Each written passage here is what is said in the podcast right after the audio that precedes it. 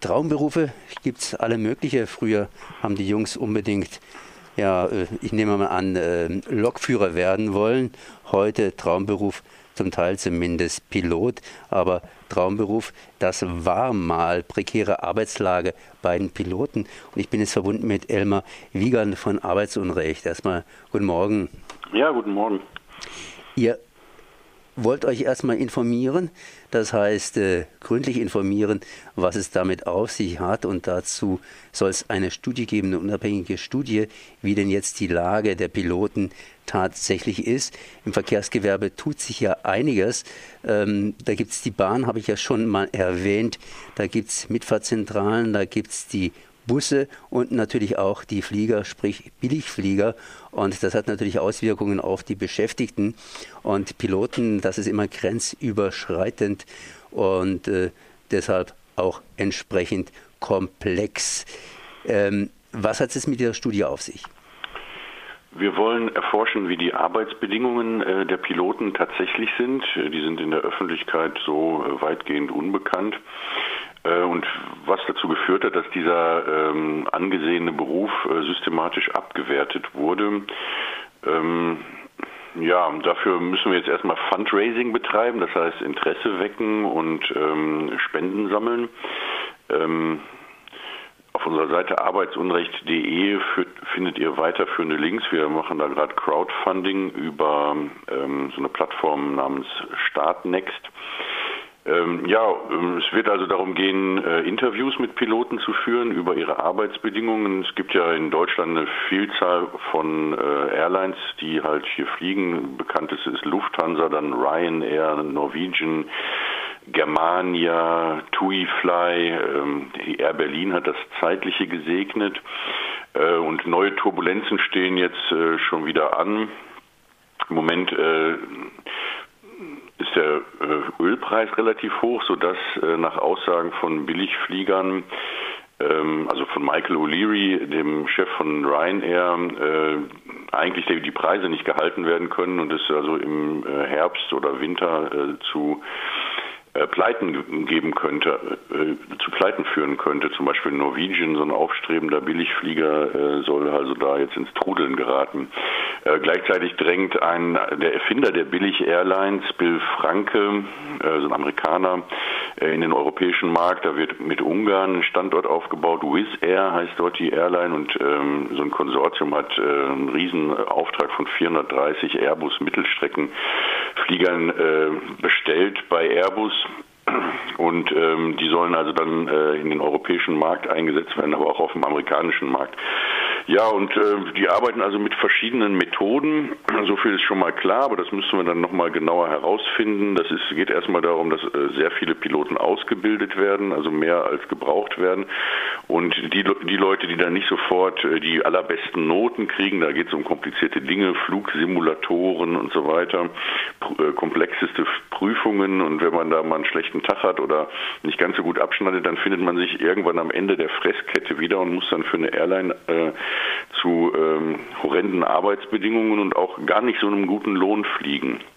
Dann gibt es halt Modelle, Ryanair ist dadurch bekannt geworden von Scheinselbstständigkeit, für mich auch interessant. Wir haben uns ansonsten mit äh, prekären und Niedriglohnjobs beschäftigt, zum Beispiel bei Deliveroo, also im Fahrradkurierdienst, der die Leute nur als Selbstständige beschäftigt und genau dasselbe macht Ryanair auch. Der, äh, das sind quasi formal Selbstständige, die also Scheinselbstständige, die dann sich eine Briefkastenfirma in äh, Irland äh, anzulegen müssen und dann über eine dritte Firma äh, angeworben und verliehen werden und die dann nur bezahlt werden, äh, wenn sie fliegen. Also da gibt es keine Lohn Lohnfortzahlung im Krankheitsfall. Wenn man krank ist, äh, ist das quasi das Unternehmen bestreikt. Äh, und äh, das führt natürlich dazu, dass Piloten, um auf ihre Stunden zu kommen, möglicherweise auch krank fliegen. Ähm, ja, dieses Modell ist also höchst umstritten. Ja, dann geht es weiter mit Arbeitszeiten ähm, oder auch äh, gibt Airlines, die dann äh, ganze Crews aus anderen Ländern äh, fliegen lassen, weil sie dort halt äh, auch einen Standort haben. Äh, die Airlines sind dann ja weltweit vertreten. Da gibt es dann auch Airlines, die Leute aus Asien dann fliegen lassen über Europa. Man hat dann die absurden äh, Zustände, dass, was weiß ich, nur Leute aus Spanien in einem Flugzeug fliegen, wo hauptsächlich Leute aus Deutschland dann, sagen wir mal, in den Nahen Osten fliegen und die Verständigung da mit dem Personal dann schon gar nicht mehr richtig funktioniert. Also da gibt es die ab abenteuerlichsten Geschichten und ähm, ja, da können einem dann teilweise schon die Haare zu Berge stehen. Der Markt ist auf jeden Fall komplex. Ich habe es ja vorhin auch erwähnt und Sie haben es die ganze Zeit erwähnt. Wir haben verschiedene Länder, verschiedene Rechte.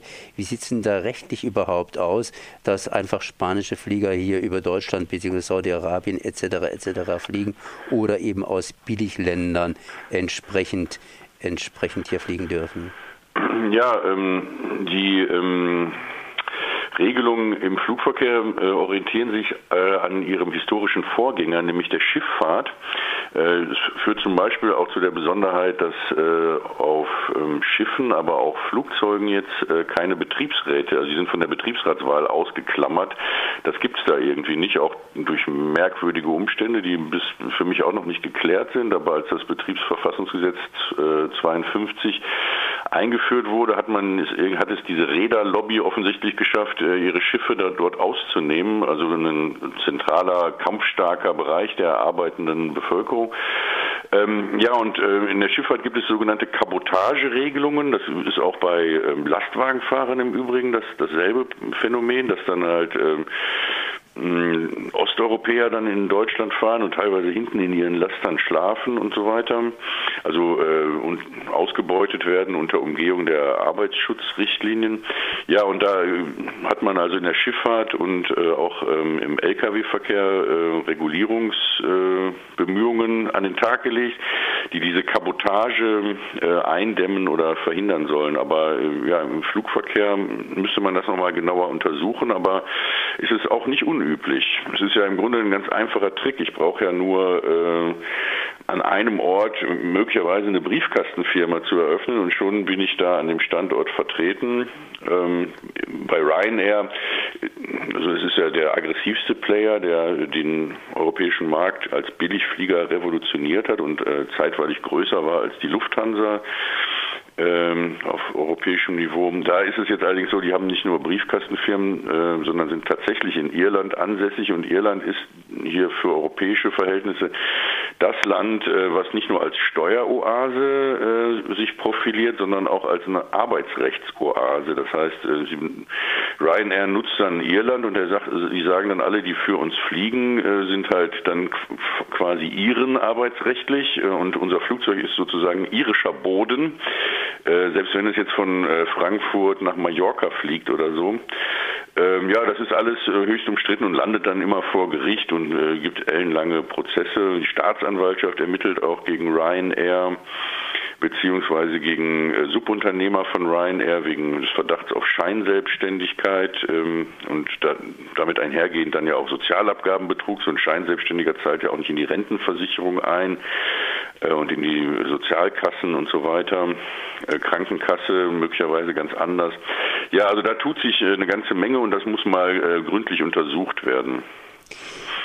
Die äh, Situation, die Sie jetzt geschildert haben, die gleicht sich irgendwo bei allen Verkehrsgewerben. Das heißt, Verkehr ist heutzutage gleich mal über der Grenze hinweg, ob das jetzt die Lkw-Verkehr ist, Busverkehr oder Schifffahrt, wie Sie es eben erwähnt haben.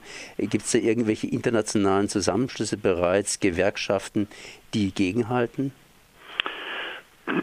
Ja, in, in, im Flugverkehr haben wir es mit ungewöhnlich äh, gut organisierten äh, Beschäftigten zu tun. Also gerade die Piloten sind über die Vereinigung Cockpit äh, sehr gut organisiert und das auch auf internationaler Ebene. Die haben halt auch eine internationale äh, Pilotenvereinigung. Ähm, ja, aber auch da ähm, hat man halt eine große Bastion in, in den ehemaligen staatseigenen Betrieben, also bei uns jetzt die Lufthansa. Ähm, aber an den Rändern, äh, bei den Ausgliederungen, die die Lufthansa auch vornimmt, nach Vorbild der Billigflieger wie Ryanair hat ja auch die Lufthansa dann zahlreiche äh, Subunternehmen gegründet, also Eurowings oder damals Germanwings, äh, kaufen ähm, Unternehmen aus Österreich auf. Das ist so eine weitere Arbeitsrechtsoase. Also Irland ist sozusagen der größte ähm, Standardsenker, äh, aber wer es so ein bisschen gediegener haben möchte und dann deutschsprachig, der geht dann nach Österreich und Bulgarien und so weiter. Und ja, dann gibt es wie gesagt Firmen wie Germania, Ryanair, äh, Norwegian. Ähm, und da ähm, ist es dann schon schwieriger teilweise sich zu organisieren. Also es gibt auch ähm, Fluglinien, wo die Leute halt äh, nur so undercover mit uns sprechen und äh, insgeheim, wo sie keine Tarifkommission gebildet haben, da es kein Betriebsverfassungsgesetz dort gibt, äh, haben sie auch Schwierigkeiten, einen Betriebsrat zu wählen und dann Kündigungsschutz dadurch zu erhalten. Und da leben dann äh, bei so kleineren und äh, billig äh, Airlines leben Gewerkschafter dann schon gefährlich, in dem Sinne, dass sie ihren Job riskieren, äh, wenn sie sich da outen. Also da gibt es auch sehr große Unterschiede und äh, eben dieselben Verhältnisse wie im Rest der deutschen Arbeitswelt, also die ja sehr viele Schattenseiten hat, die meistens nicht so richtig beleuchtet werden. Das genau wollt ihr jetzt machen, sprich äh, erstmal Informationen, gründliche Informationen sammeln und mit den Piloten direkt reden. Eine unabhängige Studie soll finanziert werden über Crowdfunding. Äh, sind da nur deutsche Piloten daran beteiligt, die man entsprechend interviewt oder ist es gleich international angelegt und wie läuft das Ganze mit der Crowdfunding-Studie ab? Ja, wir wollen uns jetzt zunächst auf Deutschland konzentrieren, allerdings äh, dann eben Piloten, die in und über Deutschland fliegen, aber äh, hier schon ansässig sind. Ähm, das Ganze ist äh, ohnehin schon komplex genug. Ähm, und ja, man könnte natürlich auch das auf europäischer Ebene untersuchen. Natürlich spielt die EU sowieso eine Rolle, also die ganze Liberalisierung des Flugverkehrs setzt ab 1997 ein und wird durch die, EU vorangetrieben. Ähm, der Bereich ist ja höchst subventioniert, die ganzen Flughäfen. Es wurde also ein Überangebot an Flughäfen gebaut, die dann ja zum Teil in großen Skandalen pleite gegangen sind, aber das wird alles äh, von, vom Bund, vom Land, von den Kommunen ähm, bereitgestellt für ein Appel und ein Ei im Grunde oder man wirbt dann händeringend um, um Airlines. Das Flugbenzin äh, ist auch von der Besteuerung ausgenommen, schon seit Franz Josef Strauß, der ja begeisterter äh, Pilot war. Ähm, ja, also die EU äh, kann, können wir nicht außen vor lassen, aber wir, ähm, ich kenne mich jetzt äh, nicht mit spanischem Arbeitsrecht oder französischem aus. Dort gibt es auch interessante äh, Streikbruchmaßnahmen, dass dann also zum Beispiel Militärrecht angewendet wird, Notstandsgesetze, um Pilotenstreiks zu äh, brechen. Aber ähm, das ist schon genug Arbeit, jetzt diese deutsche Situation ähm, zu beleuchten. Und vielleicht wird es dann auch nochmal übersetzt in andere andere Sprachen. Also Frankfurt ist ja der größte Flughafen Europas. Das heißt, Deutschland hat auch für sich ähm, eine große Bedeutung. Mhm. Das heißt, äh, das Ganze ist jetzt am Anlaufen. Ihr macht Crowdfunding. Äh, wo kann mhm. man sich da einklicken? Ja, äh, unsere Website heißt arbeitsunrecht.de. Da werde ich jetzt auch in Zukunft äh, verstärkt Meldungen aus der Luftfahrt äh, posten und einen Newsletter anlegen, den kann man bestellen. Und ähm, die Studie heißt Prekäre Piloten. Das Crowdfunding machen wir über eine Plattform namens Startnext. Diese Crowdfunding-Plattformen haben den Vorteil, ähm, dass sie so einen Mechanismus haben, äh, man, man sammelt Geld und das Geld wird aber erst abgebucht, wenn die gesamte Summe zustande kommt. Also wenn äh, hier geht es um 22.000 Euro, damit wir mehrere Monate äh, eben diese Recherche machen können. Und man hat jetzt nicht, ähm, man läuft jetzt nicht Gefahr, in so ein totes Projekt zu spenden. Gerade wenn es anläuft, sieht es ja erstmal so aus. Jetzt haben wir, glaube ich, 20 Prozent der Summe erst zusammen. Das heißt, das Geld wird erst äh, abgebucht, äh, wenn äh, die komplette Summe erreicht ist. Das ist, finde ich, sehr praktisch. Ähm, zum Zweiten ähm, kann man es von der Steuer absetzen, weil wir als Verein Aktionen gegen Arbeitsunrecht gemeinnützig sind und dann äh, Spendenquittungen verteilen. Ja, und man wird äh, über Newsletter auf dem Laufenden gehalten, was es dann Neues gibt, wie äh, das mit der Studie vorangeht oder auch wann der Veröffentlichungstermin ist und so weiter. Wir erhoffen uns davon also eine Unabhängigkeit. Ähm, es ist ja ein weiteres Elend, über das wenig gesprochen wird, dass in der neoliberalen Wirtschaft auch die ähm, Universitäten äh, umgewandelt sind äh, und äh, ja, es ein unheimlicher Aufriss ist, ähm, Fördergelder für kritische Forschung zu bekommen Und äh, wer Geld gibt, der will dann auch bestimmen, äh, was in den Texten steht. Und das geht äh, teilweise schon sehr, sehr weit. Also, dass man sich schon in der Antragsstellung, äh, in der Wortwahl geschmeidig an den Usus der jeweiligen Stiftung anpassen muss. Ja, und dann Fördergelder, Drittmittel einzuwerben und so. Das wollten wir uns jetzt alles sparen und diese ähm, Energie, die ansonsten eben ins Bezirzen von irgendwelchen Gremien und Entscheidungsträgern fließt, äh, nutzen, um da eine Community aufzubauen, die ähm, die Studie trägt. Ähm, vor allen Dingen erstmal Piloten, aber auch alle anderen, die äh, sich für Transport, Gewerkschaften, Streikrecht ähm, und auch jetzt hier in dem Fall äh, für, sagen wir mal, den Luftverkehr und ähm, ja im Grunde auch äh, konsumkritisch ähm, äh, mit Tourismus beschäftigen. Alle diese Leute äh, könnten sich für die Studie interessieren und sind äh, eingeladen, uns zu unterstützen.